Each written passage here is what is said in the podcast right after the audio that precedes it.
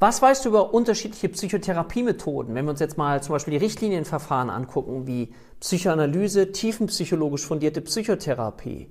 Das sind sogenannte aufdeckende Verfahren. Komplex reduziert bedeutet es, dass man davon ausgeht, dass es einen Kindheitskonflikt gab, den das Kind damals nicht adäquat für sich lösen konnte und sich beispielsweise eines Abwehrmechanismus bedient hat, zum Beispiel Verdrängung, und die Symptome viele, viele Jahre später aufkommen können wieder. Und wenn sie dann aber aufgedeckt werden in der Psychotherapie, dass dann die Symptome wieder verschwinden können. Im Gegensatz dazu gibt es die kognitive Verhaltenstherapie. Das ist ein sogenanntes trainierendes Verfahren. Denk an die Spinnenphobie. Sie wird trainiert, dass jemand die Angst wieder verlernt, weil er hat sie auch schon mal erlernt.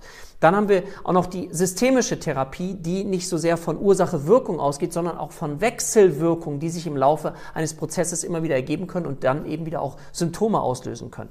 Was weißt du, über welche Psychotherapiemethoden möchtest du noch mehr erfahren?